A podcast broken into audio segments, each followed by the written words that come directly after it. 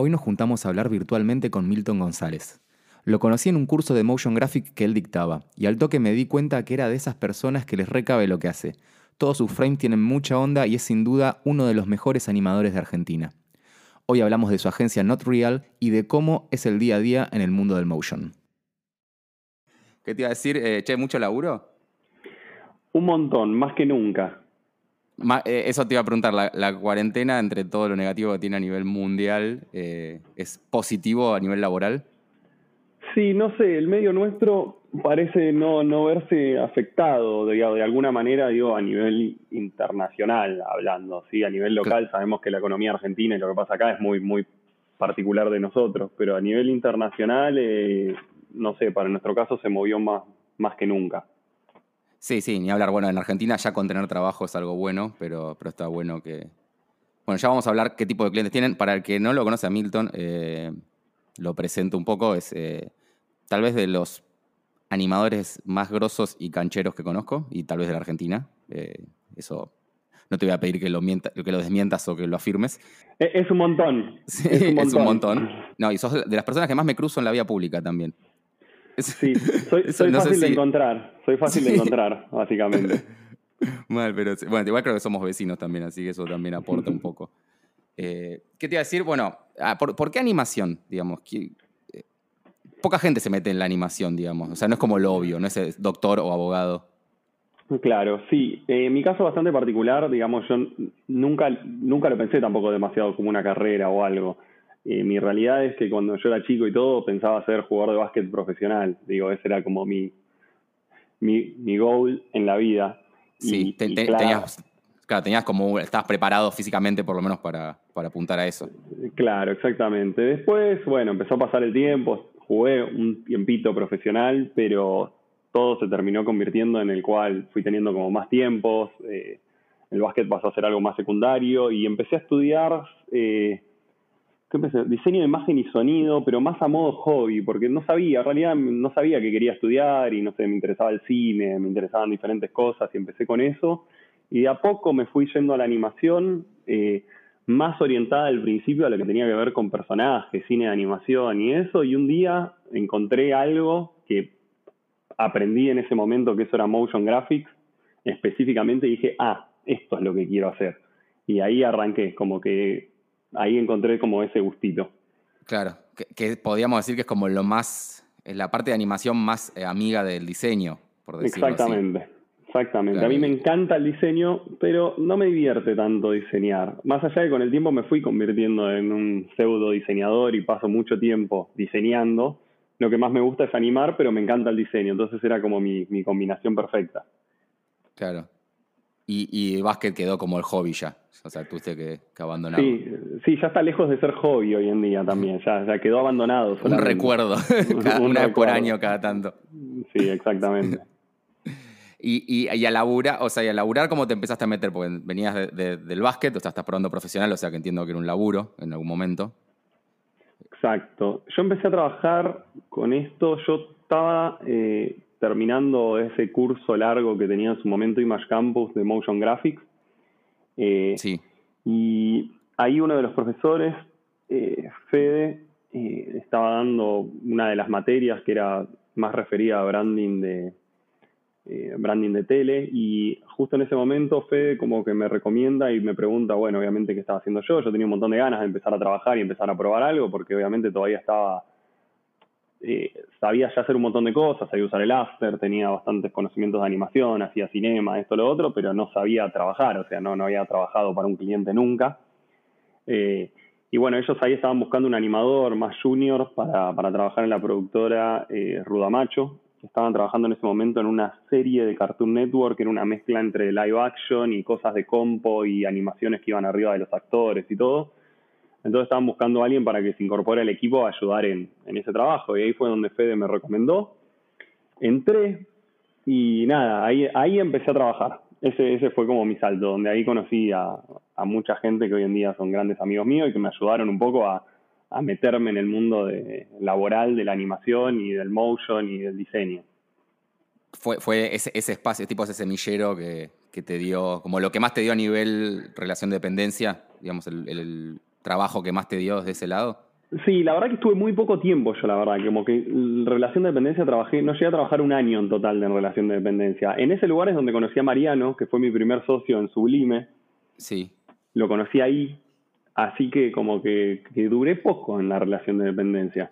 Claro, eh, pero te sirvió pero para meterte en el mundillo, porque a veces, no sé, siento que los laburos en relación de dependencia están buenos para eso sí, exactamente. Está bueno. Conoces más gente como vos, digamos.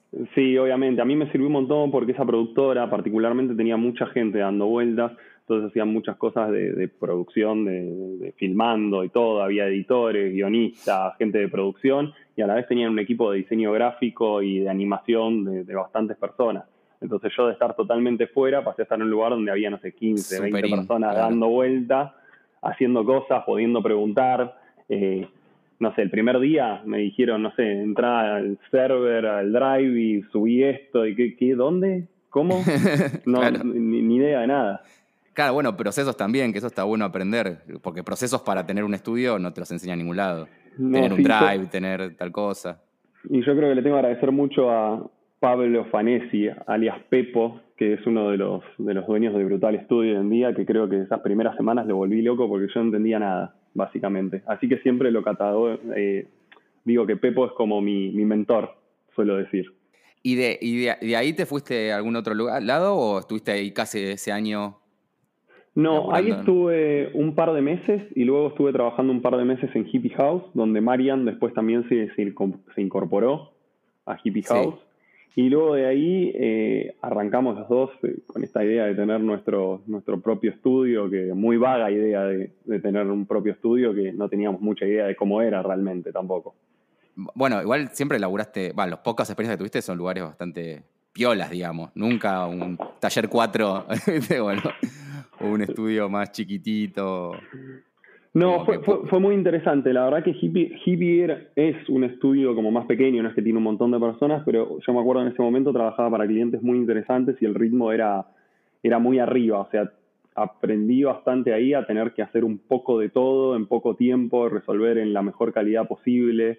Eh, como que fue una, fue una buena experiencia como para, para nada, me tiraron ahí a la, a la, a la jaula de los leones y digo, eh, tiene como un buen output, digamos, ese estudio. O sea, todos los tienen como buena calidad, no es que. O sea, porque hay estudios y estudios, ¿no? Como todo en la vida. Hay buenos trabajos y trabajos más, hay, tranquilos.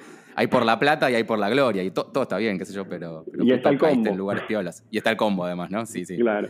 Eh, y, bueno, ¿y por qué con Mariano quieren hacer eh, probar por su cuenta, digamos? ¿Qué es lo que no te gustaba de laburar en estos lugares? La realidad es que yo no tenía nada muy definido. Yo estaba recién iniciando, Marian ya tenía muchos años más de experiencia que yo en el, campo y, mucho tiempo trabajando en relación de dependencia y tenía como esa necesidad de él de empezar a generar algo propio. Yo con él había pegado muy buena onda y nos complementábamos mucho porque yo estaba mucho más metido en todo lo que es animación y Marian era un diseñador fuerte y derecho, entonces fue como que no sé, salió como la idea y yo, no sé, era más chico y no, no sentía que tenía mucho que perder. Dije, en el peor de los casos, mandaré mi reel y entraré a, ver si entro a otro estudio a seguir trabajando. No, no lo pensé demasiado realmente. y María lo tenía todo un poco más procesado. ¿Vos qué edad tenías ahí? 24. Claro, porque a veces es, clave, ¿no? Eso, la edad, uno se siente que a los 20 puede, a los 30 ya no, a los 40 ni hablar. Eh, igual, siempre, siempre, siempre es un buen momento para hacer algo nuevo. Sí. Sublime tuvo un par de etapas. Tuvo como la etapa inicial de Marian, que fueron casi dos años, creo. Sí. Que, que nada, fue la famosa de eh, en el monambiente de Marian pusimos las computadoras. Yo iba todos los días a trabajar ahí y dijimos, hola, tenemos un estudio. Y ahí que hacer un estudio real, eh, pasó pasó un tiempo, creo que casi hacia el final de esos dos años, creo que recién ahí nos pudimos establecer más como un estudio, teníamos ya más nuestra clientela, eh, alguna que otra persona que nos ayudaba, como que la cosa se transformó como en algo mucho más estable con el paso del tiempo. Al inicio éramos dos personas que no estábamos muy seguros de qué estábamos haciendo. Claro, y, y pará, y el primer día de que se inaugura Sublime, ¿había laburo ya? Digamos, estaban, ¿continuaron algo? ¿Se llevaron algo de la agencia? ¿Qué les pasaban? O sea, ¿cómo empiezan esos primeros clientes? El primer día empezamos 10 de la mañana, nos servimos café y miramos las computadoras y nos miramos y dijimos, ¿y ahora? ah, bueno, no había ningún plan. no, no, no, no había ningún plan. No, realmente no, pero al poco tiempo, eh, creo que uno de nuestros primeros trabajos fue para Rudamacho, que, que nos mandaron un trabajo así como freelance para que hagamos entre los dos y después hicimos uno para, para Hippie House también y después ahí de la nada Marian tenía otros contactos y empezaron a salir trabajitos chiquitos y, y una cosa fue llevando a la otra y empezaron a aparecer proyectos uno atrás del otro. Claro, bueno, eso es importante porque a veces uno, o sea, los diseñadores o los animadores que están pensando hacer lo mismo que hiciste vos, eh, no saben, bueno, pero ¿en qué momento aparecieron los clientes? Eh, entonces entiendo que por ahí, en, el caso de ustedes, era, ustedes primero le contaron a alguien, che, mirá que con Marian nos abrimos solos, eh, estamos haciendo esto, para que empiecen primero tus antiguos empleadores a darte laburo u otras productoras. Exactamente, sí, fue un poco así. Marian, yo tuve la suerte de arrancar junto con Marian, que Marian estaba como mucho más inmerso en el mundo este del diseño, los estudios, todo, como que tenía muchos más contactos. Yo la verdad que recién había caído de un paracaídas y me faltaba mucha experiencia en cuanto a lo que es eh, la profesión en sí y ni hablar de lo que tiene que ver con los clientes. Ahí, eh, o sea, ahora lo miro para atrás y digo, no tenía ni idea de lo que estaba haciendo, pero no tenía ni idea. No tenía ni, o sea, fui aprendiendo a los tumbos eh, cómo era el trato de los clientes, cómo funciona la industria, cómo, cómo es el ida y vuelta de todo esto, que nada, la aprendí un poco a los golpes. Sí, bueno, bueno tenías lo, tenías lo bueno que era saber lo que hacías, digamos. Pues la otra parte es como la frutilla del postre, saber manejar cliente, nada, pero peor es si tampoco fueses buen animador, digamos. Ahí, se iba a complicar. Tipo, sin contacto, Sin, talento. Creo que siendo sincero, en ese momento tampoco andaba tan bien. ¿eh? Yo, creo que, yo, creo que me creía que andaba mejor de lo que realmente andaba en ese momento, siendo sincero. Son esas famosas carpetas que ya uno no quiere abrir, ¿no? Como Exactamente ahí en Sublime siempre laburaron con, digamos, como tercerizados de otras agencias más grandes o también ya empezaban a pegar clientes propios? Mira, con el tiempo cambió. Obviamente hoy en día Sublime no existe. Hoy en día Sublime es Not Real, que es el, nuevo estudio. O sea que como que pasaron muchos años en el medio, mucha gente, como fue cambiando la cosa. Pero arrancando con Sublime, la verdad que el inicio nuestro fue mucho trabajando como para otras productoras, otros estudios, todo hasta que estoy re perdido con los años, pero me acuerdo que más o menos hacia el final del casi del primer año que empezamos a trabajar juntos con Marian, eh, pegamos como nuestro primer cliente de afuera, que es una agencia que se llama Demodac, que en ese momento hacía mucho explainer videos, y lo sigue haciendo en realidad. Hmm. Y, y, ese fue como un cambio bastante grande para nosotros, porque empezamos a trabajar con una agencia de afuera, en la cual nos empezó a dar trabajo constante, eh, de 2D, de animación, de cosas, y, como que ahí pudimos empezar eh, a, conseguir un par de presupuestos un poco más grandes y empezar a dedicarle un poco más a cada proyecto. Obviamente eran más grandes para lo que éramos nosotros en ese momento, y, y nada, le podemos empezar a dedicar un poco más a cada proyecto y dejarlos de mejor calidad, y nosotros siempre apuntamos mucho a que no somos personas de negocios nosotros. En realidad nuestra forma de vendernos siempre fue nuestro trabajo y siempre pensamos que la mejor forma de vendernos es intentar hacer cada uno de nuestros proyectos que lo mejor posible y, mostrarlo en el mundo y que, eso se mueva solo. Claro, claro. O sea, sí, funcionan bastante por referido, digamos. O sea, por referido y, por... Bueno, pero un poco también ya por renombre puede ser. O sea, no, no, ya es como que el que sabe de animación y necesita animación no piensa en ustedes en Not Real ahora, digamos? Eh, Not Real es un caso bastante particular. Yo creo que hoy en día sí. Hoy en día eh, Not Real creció mucho. La verdad que ahora en octubre están cumpliendo tres años desde que arrancamos en el estudio con Vale, y junto con Robert y con Euge.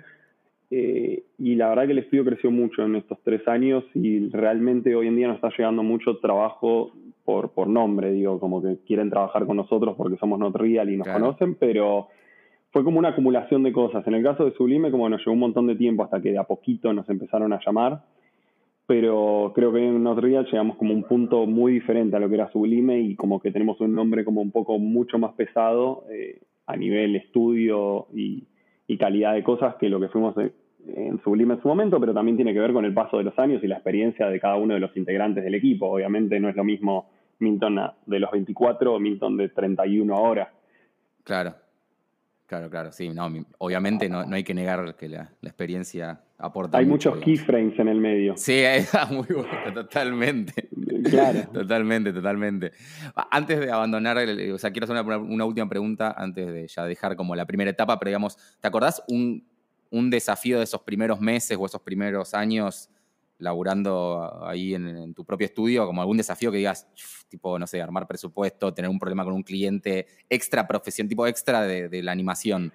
Ah, sí. Eh, eh, yo me acuerdo uno de los primeros proyectos que hicimos con Marian, también en esa seguidilla, los primeros que empezamos a hacer, eh, hicimos un proyecto que, que era para el gobierno de la ciudad y por medio de una agencia en el medio y qué sé yo, donde donde nada, como que también fue la primera vez que contratamos un par de personas nosotros para que nos ayuden. Esto era muy reciente desde que arrancábamos y no sabíamos lo difícil que era darte de alta de proveedor y todo lo que había que hacer uno para poder cobrar el proyecto al final de, la cadena.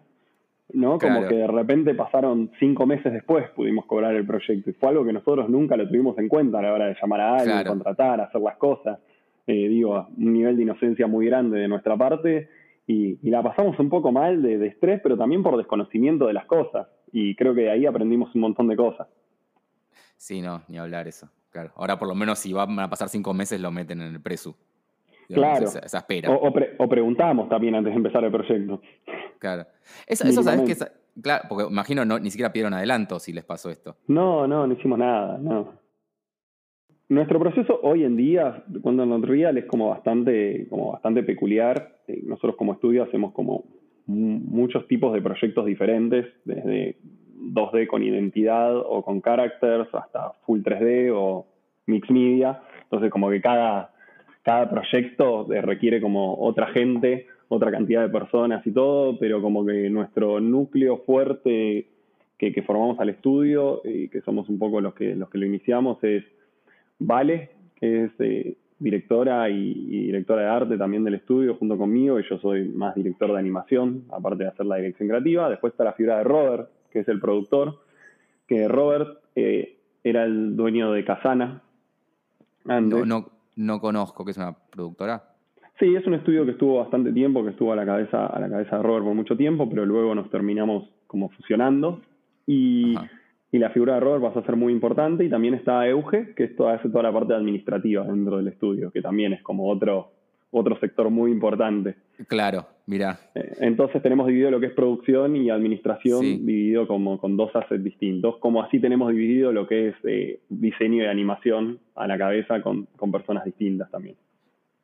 Sí, bueno, y además se debe notar la impronta. Si, si la fundó un diseñador, una animadora, eh, por un animador y una, diseñadora, es por ahí es obviamente que es el, la categoría más fuerte, digamos, la impronta que da Not Real en su trabajo. Distinto a si lo fundó un creativo publicitario que por ahí va a tener un fuerte más en, otra parte.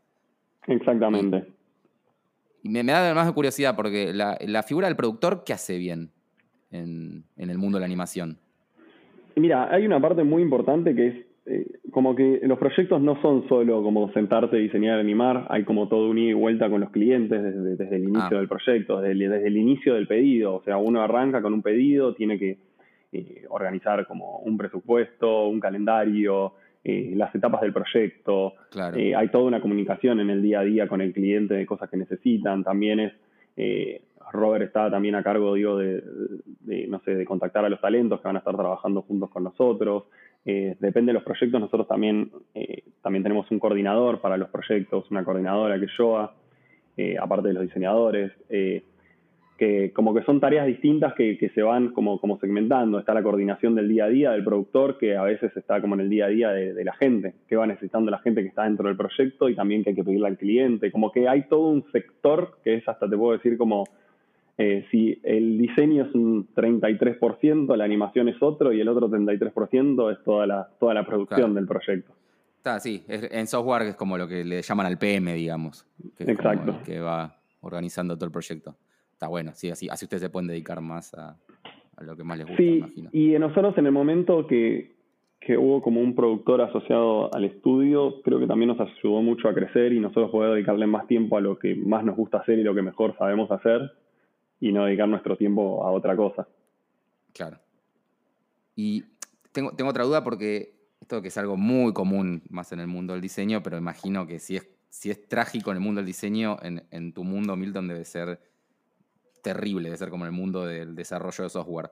El tema feedback, reglas, límites, mira, me pediste un círculo rojo que rebote, te hice un círculo, ahora no podemos hacer un cuadrado verde que rebote, porque, o sea, eso, ese límite que como el cliente a veces no conoce porque es más un intangible y no queda claro cuánto trabajo hay, eh, ¿cómo lo marcan? El límite pasa a ser, siempre en un montón de cosas es muy difuso y en realidad suele ser más difícil siempre en la etapa de diseño porque comúnmente los clientes siempre opinan mucho más de la parte de diseño donde es más, es más fácil de opinar y es mucho más, más cercano a todo, mismo cuando estamos en la parte de animación, muchas veces el feedback es más referido al diseño que a la animación, pero por el simple hecho de que cualquier persona se siente mucho más cercana a, lo que es el diseño. No va a decir la curva y el overlapping. es, muy raro que pase eso con un cliente. No, pero eh, sí por ahí puede ser, ah, pero yo en el animático, en el storyboard me lo imaginaba así, pero ahora, lo, ahora que lo veo, eh, o sea, porque tu, tu laburo justo está, es lo más cercano al output del proyecto. No, no me lo imaginé así, no me lo imaginé con, no, no me transmite el dinamismo que quería y es como, o sea, Puede, puede pasar. Yo creo que, que, obviamente hay clientes y clientes, pero también hay mucha responsabilidad del lado nuestro. Obviamente cuando estamos haciendo un proyecto es, no es nosotros versus el cliente, en realidad el, como que el adversario a, derrotar en realidad es el proyecto en sí y, nosotros intentamos hacer que los clientes sepan que somos todos parte del mismo equipo, estamos todos trabajando para terminar el proyecto. La gente que trabaja para, para la marca, más nosotros todos tenemos como un objetivo en común. Y me parece que hay algo fundamental como para, para, evitar esas cosas, que igual, aunque uno haga lo que haga, siempre pueden haber cambios de opinión o cosas que de repente uno se las imagina de una manera y no fueron así, pero es el proceso de trabajo. Cuando el proceso es predictivo y es ordenado, eh, no suele pasar tanto que de repente a último momento dicen yo no me lo imaginaba así. Nosotros eh, como que con los años cada vez más y más intentamos de perfeccionar cuál es nuestro día a día y el proceso de trabajo y las cosas que le vamos mostrando al cliente. Cuestión de que el cliente no no inicie con algo y al final del día ahora ponga play al video y diga, ah, esto es lo que estábamos haciendo. Claro, claro. Eh, entonces vamos como muy paso a paso, ya sea desde el modo de referencias, los bocetos, la paleta de color que se va a utilizar, los primeros sketches, eh, las primeras rondas de diseño, un animation test, el animatic, el boardmatic. Entonces vamos pasito a pasito construyendo eh, este video, esta animación que estamos haciendo sin, sin que aparezca nada nada fuera de lo normal. Igual siempre muchas veces pasa que en el medio hay cosas que van cambiando, no salen como esperaban, o el cliente se imaginaba uno y otro, y bueno, siempre hay que estar un poco flexible e ir llevándolo, ¿no? No sé si hay un proyecto perfecto que empieza de principio a fin y no hubo, no hubo nada. Ha pasado, pero son los menos. Claro, sí, sí. Esos que decís, che, que, hay, algo raro acá, no puede ser, no puede haber tan redondo. ¿Cuándo viene? ¿Cuándo viene lo, inesperado? Pero me, me, gustó eso de que, de que en realidad son el cliente y ustedes contra el proyecto, digamos, o contra la incertidumbre, digamos. Como que está bueno correr el eje para sí, porque no, no tiene sentido una batalla encima, ¿para qué te vas a pelear con el que en definitiva te hace sustentable tu negocio? Pero, Exactamente. Pero bueno, imagino también que, que, esta flexibilidad que vos, que vos decís también tiene un límite. O sea, no puedes estar no, No, no, obvio, obvio, obvio. Y la realidad es que no sé, una que nosotros decimos, en realidad no existe el, no al cliente. El cliente puede venir hoy con algo totalmente distinto y quiera dar un volantazo. La respuesta es sí. Comúnmente la respuesta a ese sí es que se necesita como más tiempo y más presupuesto. Suele ser como a, ese tipo de cosas. Pero no es un no. Como decir es como, bueno, era todo azul, lo quiero todo violeta ahora y bueno, estamos terminando el proyecto. Como poder se puede. Sí. Pero hay que llegar a un punto. Sacas la calculadora, sumas cuántas horas vas a tardar en tirar otro render. Y, Exacto. Y, en, el, y en el caso, eh, que también parece interesante, en el caso de que cuando uno solicita ayuda a otros colaboradores para un tema puntual, no sé, pongamos un locutor que te grabe las voces o otro diseñador que te ayude con algo. Y el proyecto ahí se hace chicle, digamos, ¿cómo, cómo equilibran ustedes? Porque ahí ya te empezás a, a, formar parte no solo de, o sea, vos podés ser flexible porque última es tu cliente o te conviene para tu portfolio que yo, pero por ahí tenés un colaborador que, no, no, quiere ser flexible. Mira, nosotros comúnmente, nosotros tenemos como un equipo fijo nuestro de, personas y, siempre nos complementamos con, ciertos especialistas para, el proyecto que son, son freelancers. Y el freelancer hoy en día eh, realmente cobra por, por jornada, o sea, nosotros como que nos complementamos con diferentes talentos que cobran por su jornada. Entonces, de alguna forma, eh, son más jornadas o menos jornadas que, son pagas cada jornada. Entonces, como que la flexibilidad en realidad está porque esa persona no es que va a trabajar más jornadas eh, como por, por, el mismo presupuesto, sino que si se extienden las jornadas, Eh, se, encarga ustedes entonces de, su flexibilidad. Exactamente. sí, sí, sí, sí. Eso viene, pasa más por el lado nuestro. Y ahí es donde no, está el productor ahí con el tira y afloje de. claro, ahí, empiezo a ver la figura del productor, lo importante y noble que es. Exacto. Es, la persona que, pasa mucho estrés. Sí. Estás ahí en, malla, tipo tranquilito, tirando keyframes. Me, encantaría, me encantaría, pero no. Hoy, hoy, en día, no sé, nosotros como directores como que también sentimos la obligación de tener que ser como las personas que más tienen que trabajar en el proyecto. O por lo menos así es como lo vemos nosotros. Nosotros, capaz que a la hora de dirigir, eh, estamos involucrados en el proyecto. Hay proyectos que nos permiten más sentarnos a hacer cosas también, más allá del equipo que esté. O hay proyectos que realmente el equipo es muy grande y no tenemos el tiempo nosotros de, de poder, no sé, yo sentarme a meter keyframes pero sí estoy como a disposición y estoy con todo el equipo todo el día, yendo, viniendo, eh, dando feedback, viendo qué necesitan, capaz que agarrando archivos y corrigiendo cosas, volviéndosela a pasar a otro, y es como un trabajo como bastante colaborativo lo que hacemos nosotros. y veo que todavía no pudiste soltar el micromanagement, por ejemplo, en ese sentido. O sea, te entiendo igual, ¿eh? pero, pero sí, como estructura chiquitita, digamos, como pero también es un poco lo que a uno, no sé, lo que a mí me gusta hacer, digo, a mí me gusta estar en el día a día del proyecto y como que de lo que tengo ganas de hacer. Me adelanto a algo que suelo preguntar, pero un poco eso está bueno, que es cuando, cuando uno arma un negocio de lo que le gusta, la animación o el diseño, eh, no sabe que armar ese negocio va a implicar que dejes de, hacer lo que querés, que es animar o diseñar. Eh, vos eso lo, lo, pensás así, sentís que un día te va a tocar alejarte, ya cediste cosas, tipo ya hay cosas que no haces, es un balance para mí, es un balance de cosas. Sé que, o sea, no, no todos los proyectos uno, puede hacer todo lo que quiere en los proyectos, pero nosotros intentamos ir balanceándolo con Vale, el hecho de que de, poder encontrar, viste, como ese balance donde sabemos que hay proyectos que son más grandes y también para que los proyectos puedan ser más grandes y a veces llegar a mejor, mayor calidad necesitas de, de más gente. Y, también, no sé, nuestro rol es un poco tipo ir guiando al equipo para poder hacer eso, pero también hay veces que nosotros nos compensamos con, proyectos más chicos, donde sí, che, acá quiero estar diseñando más, haciendo otras cosas, o también lo complementamos con, proyectos no comerciales que hacemos dentro del estudio como para sacarnos las ganas de hacer cosas que tenemos ganas de hacer. Entonces, al final del día es como un balance entre todas las cosas. Para mí no existe el, el, todo ideal. Todos los proyectos tienen que ser así y yo tengo que animar y poder dirigir y que haya buen presupuesto y que haya mucho tiempo y que no haya feedback y que como que es una mezcla entre, entre proyectos, ir encontrando el balance entre lo que no te da un proyecto, lo haces con el otro y después lo sumas a la parte personal que tenga que ver con lo laboral. Claro, y, pero en el, por ahí esto viene con otra pregunta que es ¿en dónde te imaginas en, 10 años o qué te imaginas, qué futuro le va a quedar a, a tu agencia, digamos, si va a escalar o no? Porque entiendo lo que vos me decís y está bueno, pero también entiendo que está bueno o que funciona a cierta escala.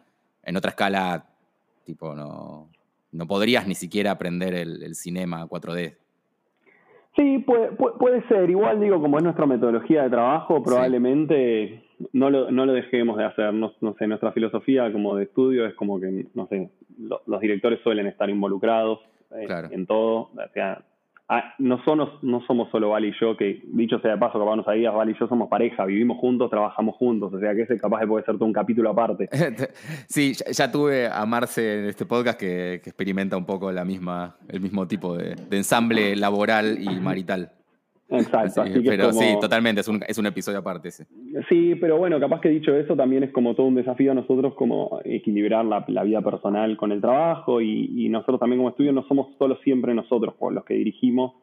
Eh, claro. También hay, hay otras personas, está Lu en el equipo que es eh, directora de arte junior hoy en día, donde ya tuvo la posibilidad de como ella llevar la dirección de arte de algún proyecto, también está José también trabajando con nosotros, que que también estaba poco tomando ese rol y capaz que si me preguntás acá 10 años, y capaz que sí, que no me imagino teniendo un estudio gigante con un montón de personas, pero capaz que haya un par de assets más donde nos podamos ir como complementando y no, no siempre ser nosotros los que, los que tenemos que dirigir, sino que la pelota se vaya pasando de un lado al otro y como poder ir mixeándonos en diferentes tareas.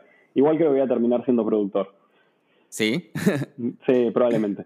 Mira, está bueno. Sí, yo te entiendo, es como que uno le gusta más lo boutique de decir, bueno, buena calidad, pero a esta escala. Pero bueno, a veces, no sé, si te va muy bien, digamos.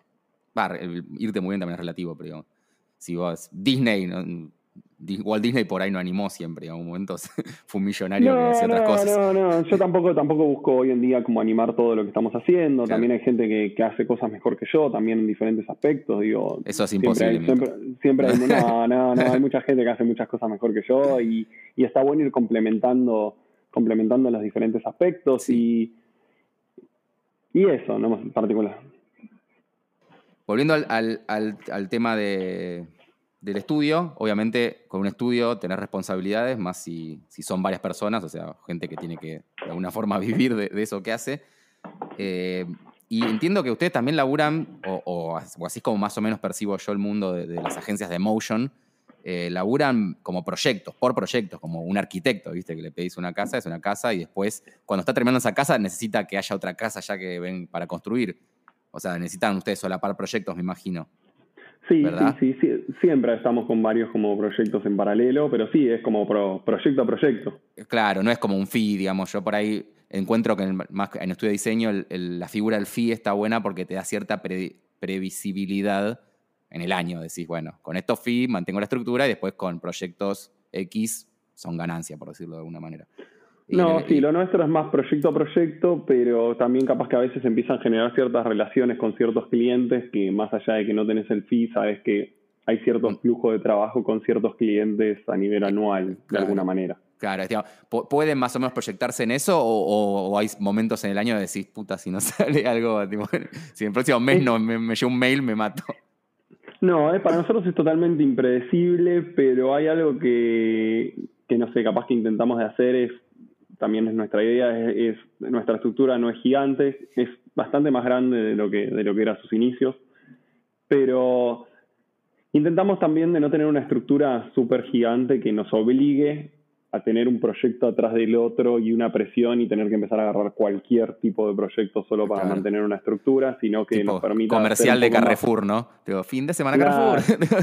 Claro, nos permite ser un poco más flexible dentro de, lo, de las cosas que... y nos permita decir que no también de alguna manera.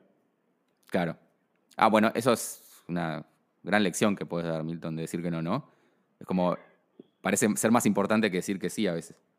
Eh, sí, no, es muy importante decir que no. Es muy importante, digo, saber qué, qué proyecto sumar o no, más allá de que te guste o no te guste, o sí o no, digo, como que analizar cada proyecto y no decir sí porque sí, y no tener miedo a decir que no también en un proyecto. Digo, como que siento que si uno está haciendo las cosas bien y está trabajando bien y los clientes van quedando contentos, no porque digas que no un proyecto eh, es el fin del mundo, sino hay veces decir que no hasta es una mejor opción, porque hay veces que decir que sí a algo que no puedes comprometerte realmente termina siendo eh, como una pérdida de un cliente más que, más que otra cosa.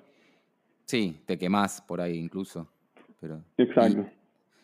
¿Y, qué tiene que tener un proyecto? O sea, el proyecto ideal para Not Real, ¿qué, tiene, qué tiene que tener? ¿Lo tienen así identificado o lo descubren cuando lo empiezan a hacer? No, sí, no, no tenemos un proyecto ideal. La verdad que creo, creo que una de las cosas más importantes es que tenga, tenga un presupuesto y un tiempo acorde. Eh, para, para la salud mental esa es como una de las primeras cosas. Eh, porque, nada, más allá de qué tan lindo o no lindo que esté el proyecto, eh, después hay que hacerlo ese proyecto. Y si el presupuesto y el tiempo no es acorde, como que la terminas pasando un poco mal en el proyecto. Eh, la termina pasando mal el productor, la gente que trabaja, todo, y eso es como un poco de las cosas que más intentamos de, cuidar nosotros a la hora de llevar adelante un proyecto. Y después, a nivel creativo, es, es muy variable, porque como dije, nosotros tenemos un espectro bastante grande de proyectos, entonces tenemos como las diferentes personas que estamos en el estudio, tenemos como intereses diferentes, entonces como que no sé si hay un tipo de proyecto solo que, que nos gusta hacer, sino a nivel creativo, como que ahora estamos muy metidos en el 3D, pero en su momento estábamos haciendo más 2D y también, no sé, en un momento queríamos hacer solo proyectos que, sean mix media de técnicas, pero como que hoy en día estamos como muy abiertos a cualquier tipo de desafío creativo que, está buenísimo eso. ¿La, técnica la proponen ustedes o suele el cliente pedir, che, este lo quiero en 3D? No, la, técnica suele venir por el pedido del cliente. Eh, y hay algo importante de los clientes es que hasta que... La realidad es que los clientes si no ven que vos haces algo, es raro que te llamen para hacer eso. Hmm. Claro. Entonces, nuestro, nuestro portfolio es como una mezcla de un montón de cosas y, ahí empezó a O sea, te dicen, quiero que me lo hagas como el que hiciste acá, como, señalándote el portfolio como si fuera, viste, en las peluquerías cuando elegís el corte que tiene la foto. Quiero, quiero como ese.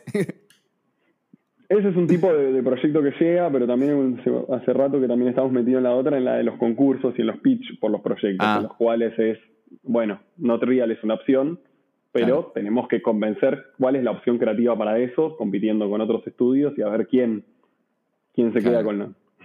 ¿Estás te, parece bien ese sistema? Eh, ¿No te copa tanto, pero qué jugarlo? That's the way the business work. Claro, ok. Es, eh, totalmente. Eh, el, el pitch en sí es como. A ver, ¿cómo decirlo? Eh, hay, comúnmente suelen haber pocas chances de ganar los pitch, porque es una lotería, quieras o no, no importa lo bueno que seas o lo que vayas a hacer, digo, mínimamente estás compitiendo contra dos más. Sí, y en el mejor de los casos es una competencia sana y justa, porque en otros casos ni siquiera. Entonces, ya de entrada tenés el 30% de probabilidades empezando. Claro.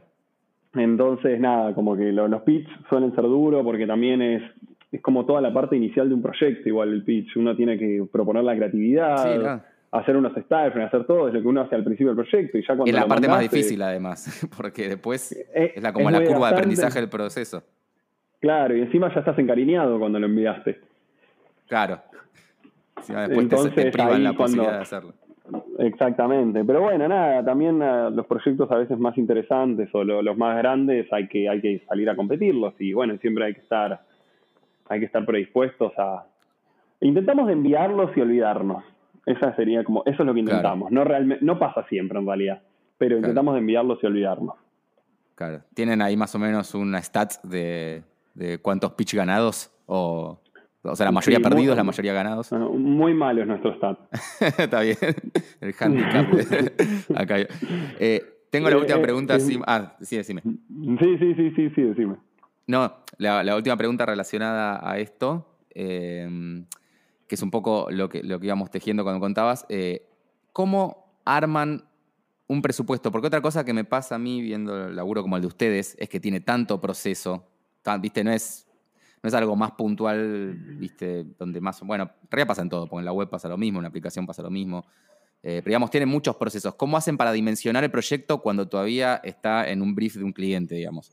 Esto que te decía yo, eh, porque imagino que en 3D tiene un valor y en 2D tiene otro, tal vez por, el tipo de técnica o tal vez no.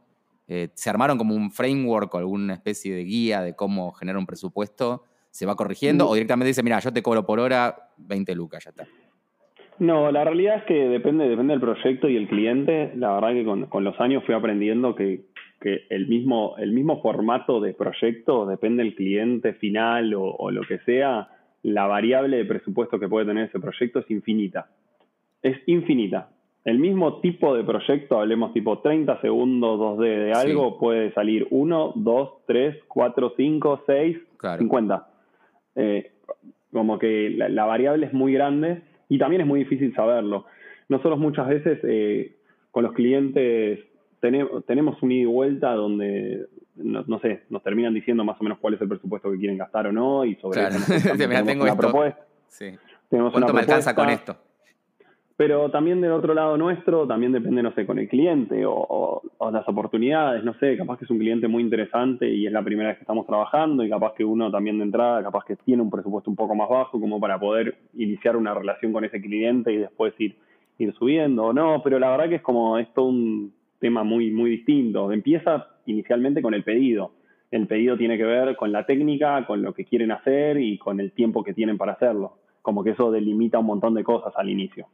Claro, pero digamos, eh, digamos, hay como un gasto de energía hasta que podés armar un presupuesto, por decirlo así. No es que llename este formulario eh, y ya está, y tenés este no, ah, No, y también suele pasar a veces que uno manda presupuesto y sobre ese presupuesto hay variables. Este año hicimos un proyecto que estuvimos un mes y medio presupuestando. Después el proyecto duró un mes y medio, casi dos, y hubo un mes y medio de presupuesto. Sí, sí, y es, eh, vos decís que eso en, lo de ustedes es muy, no, todavía no le encontraron la forma de estandarizar o de empaquetar. Es muy difícil estandarizarlo, porque no es lo mismo un cliente local, un cliente de afuera, un cliente que viene por medio de una agencia, un cliente directo. Eh, no, en eso seguro. Eh, Yo eso es lo que lo llamo tipo bonificaciones, ponele. Bueno, pero digamos, entender, ¿cómo decirlo? Hacer como tipologizar el tipo de proyecto. Como los planner videos cuestan esto y son iguales a estos. Eh, no, nosotros no lo tenemos tan categorizado, pero en realidad nosotros analizamos cada tipo de proyecto en sí y ya con la experiencia que tenemos sabemos eh, en cuanto al calendario, obviamente que tenemos, el calendario delimita, eh, obviamente un montón de cosas, pero un calendario estándar de lo que sea, nosotros sabemos que necesitamos tantos recursos, ya sea, no sé, necesitamos tres animadores, tres diseñadores, una, no sé, estoy inventando, y de repente sabemos que necesitamos todas estas personas, y todas estas personas tienen un X de, no sé, de cuánto sale la jornada de cada uno, etcétera, etcétera, y ahí tenés como un balance entre alguna cosa más, extra, papá, papá, si necesitas una granja de render, no, papá. Primero hacemos un estimativo capaz que de todos los gastos del proyecto. Entonces también eso ya empieza a marcar como la, base, la base. ya sabemos que estos son los gastos que tiene el proyecto y sobre eso empezar a construir hacia arriba porque obviamente después también están los gastos que seríamos nosotros, cuáles son nuestras ganancias y etcétera, etcétera, etcétera, más, no sé, estoy hablando en el aire, pero también capaz que hay que tener cierto margen a, las posibilidades de errores, porque obviamente eh, hay cosas que siempre hay que, modificar en el medio del proyecto y tampoco es que el cliente está pagando por un servicio terminado donde más allá de que ellos cambien de opinión, es parte del juego que ellos cambien de opinión en algunas cosas, entonces también hay que estar preparado a esos extras. Sí, y me imagino incluso, no sé igual cuál, los valores de una granja de render, por ejemplo, pero si vos ya mandaste a la granja una cosa y después hay un imprevisto y tenés que volver a mandar a la granja otra cosa, es otro costo que, a vos te lo van a cobrar, digo. Exactamente, entonces intentamos de como pensar un poco en el global. En realidad es más trabajo de Robert hoy en día, pero, pero más o menos así funcionaría. Está bien, está bien. Queda, claro. Sí, es una. Presupuestar sigue siendo una alquimia. Eh, es, un, proyecto presupuestar. Y siempre lo va a Igual, Me gusta que imaginemos tipo a Robert como una persona de maletín y, bigote. y corbata. Y corbata, así lo podemos imaginar a Robert. Nada más lejano de la realidad, pero imaginémoslo así. yo me lo imagino en realidad como un héroe alado blanco, como que trae paz a, tu día a día. Puede ser. Eh, vamos a la parte nerd y final de, este podcast. Em, ¿Cuál es tu herramienta favorita de trabajo? El Excel, porque tenés un estudio. El Excel. El, portal de la FIP. No, no, yo el portal de la FIP, no, no sé, gracias, gracias a Auge no, no, no, entro al portal de la, de la FIP, ella está encargada de todo eso, pero no, mi herramienta preferida creo que es y siempre lo fue y va a seguir siendo el After. El After es como muy noble, más allá que lo odio porque siempre tiene problemas, siempre las versiones nuevas, Adobe, no sé, siempre le pasa algo, lo que sea, pero el After, eh, no sé, es cierto encanto. Lo que pasa es que, no sé, es, difícil definirlo, porque como que, no sé, en mi caso todo termina en el after o muchas veces inicia y también. Eh, pero es eso. Pero últimamente estoy muy enamorado del cinema también, no sé, como que son, va cambiando el amor. Bien, es una gran herramienta. ¿Y color favorito tenés siendo animador? Te, podía preguntar en realidad curva de animación favorita, tipo is is, is out. ¿Cuánto? ¿Cuánto el porcentaje? Y tipo 80-35 te diría, si es la curva, pero es medio raro. Pero no, color preferido no sé si tengo. No, es más, No sé, azul, verde, no sé, no, no sé, no, no, difícil. Y me había notado una custom para vos que también era estilo de animación favorita. Eh, Ahí no sé mucho del tema como para preguntarte, pero puede ser de 3D a 2D o puede que sería en realidad el lenguaje. O claro, motion, stop motion. Me encantan un montón de cosas, pero la verdad que animar tipo tres circulitos en After súper simples que se muevan como se tienen que mover y lindos, como que. Sí. No, hay con qué darlo. Claro, es eso. bien, bien, bien. Eh, bueno, ¿qué le dirías a vos de hace 10 años, Milton? Al Milton, que todavía supongo estaba jugando al básquet en esa época. ¿Qué le diría? Que, nada, que, haga, que, se pase esta carrera, que se pase esta carrera que estamos haciendo, que, es re linda. La verdad que nunca pensé que me iba a dar tantas satisfacciones y tanta, también, también, obviamente, tantas tantas presiones o tantos momentos que, uno las pasa mal haciéndolo, pero al final del día es como, más que nada también lo que está pasando hoy en día en el mundo es como una profesión muy linda en la cual es como eh, tenés la posibilidad de hacerlo desde cualquier lado, con pocas cosas, eh, siempre es diferente lo que estás haciendo. Mm. Y, la verdad que se vuelve como súper interesante y es algo que creo que lo podría seguir haciendo muchísimos más años de mi vida, hasta, hasta que me dé. Hasta que me diga Milton, no, Milton, esto ya no va más, estás, cagada, ya, ya no funciona. Ya, es una cagada lo que haces. Eso, mira, me lo conectaste con la segunda pregunta, que es, ¿te jubilarías de, de lo que haces, digamos, de animador? Sí, sí, me encantaría. Probablemente me, me, quieran jubilar antes, me digan eso, me digan, chao, te, pasaste, se te pasó. Estás cancelado, tipo, esto atrasa. Sí, exactamente. Pero, mirá, te, te juré, qué bueno, qué bueno. Yo siempre digo que no. Tipo, que no veo el momento de... Yo le tengo miedo en realidad a perder la visión. Eh, que supongo que a vos también te, te afectaría, ¿sí, ¿no? Eh, sí, bueno, sí, ya, no veo nada ahora, así que no, ya, no me lo estoy cuestionando. ya estás preparado, claro. Ya aprendí a diseñar con sonar, tipo sin mirar. Exactamente. che, bueno, ¿por dónde podemos ver tu laburo o, el del estudio? Es eh, notreal.tv, ahí pueden ver todas las cosas que, estamos haciendo, o nos pueden seguir en Instagram, que es arroba notreal.tv, también creo que es en nuestro, nuestro ¿Le, dan bola, ¿Le dan bola en Insta? Sí, sí, sí, un montón. Estoy todo el día en Instagram ahí paviando, scrolleando.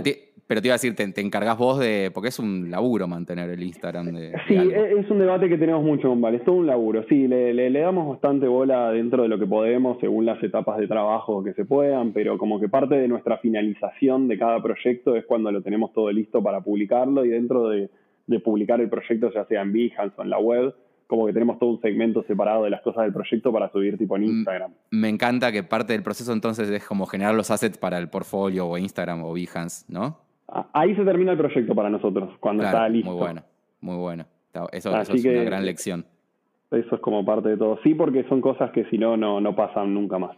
Es tu fuerza de venta, es como tu, tu vendedor es que, um, sí, yo al final del día, más allá de los clientes, esto que hablábamos al inicio y todo, creo que lo que más siempre nos sirvió a nosotros desde, siempre fue como intentar hacerlo lo mejor que podemos en cada proyecto, darle, darle mucho amor y después como publicarlo y mostrarlo y como que hay ciertas cosas que hoy en día se mueven solas. Instagram tenés que subir y funciona solo. Behance funciona solo. Eh, no, no hace falta contactar a nadie y como que es un, es, como una vidriera constante que uno tiene ahí para que me ha pasado es solo cuestión de poner cosas. Me ha pasado más de una vez estar eh, boludeando en Behance o buscando algo y ver, che, este proyecto está bueno, qué sé yo, y después ver que era tuyo. Vamos, todavía. o sea, que estar ahí, sí, sí, sí, sí. Ahora no me puedo acordar cuál era. Menos mal que no fue lo contrario. Hoy mirá este proyecto, es una cagada. Esta verga, ¿cómo uh. llego acá? no, pero bien. Che, bueno, Milton, te agradezco muchísimo el espacio que, que te hiciste para, para poder tener esta, este episodio que tenía ganas de hacerlo hace mucho. Y, yo te, agradezco a vos y de nuevo capaz que me gustaría decir que nada, hoy estuviste hablando conmigo, pero la verdad que todo lo, todo lo que estoy haciendo y todo eso, más que nada hoy en día, es gracias principalmente a Vale, que digo es una de las personas más talentosas que, vi en mi vida y es, es como la, mejor directora de arte, no tiene nada que ver que sea, que sea mi novia, pero lo es, lo mismo a Robert, Euge, Lu, José y todos los chicos que están trabajando con nosotros en el estudio, que que me parece que es parte del estudio y todas las cosas capaz lindas que estamos haciendo, digo, no, no, es mérito mío, sino que es mérito de mucha, de mucha gente que está colaborando. Seguro, seguro, y bien, la nobleza obliga a avisar. Bueno, le podemos también invitar a Vale que cuente su lado de, cómo fue su, su trabajo, cómo fue su pase de la relación de dependencia a tener un estudio. Seguramente ella te va a poder, te va a poder decir mucho más. Trabajó mucho en relación de dependencia en muchos estudios, así que seguramente tiene es, claro, es, como una es una sobreviviente. Exactamente. bien. Buenísimo. Bueno, así que te, agradezco mucho también. Sí, para, yo estopeo acá, pero no apagues la ventana. No, no pago, no pago.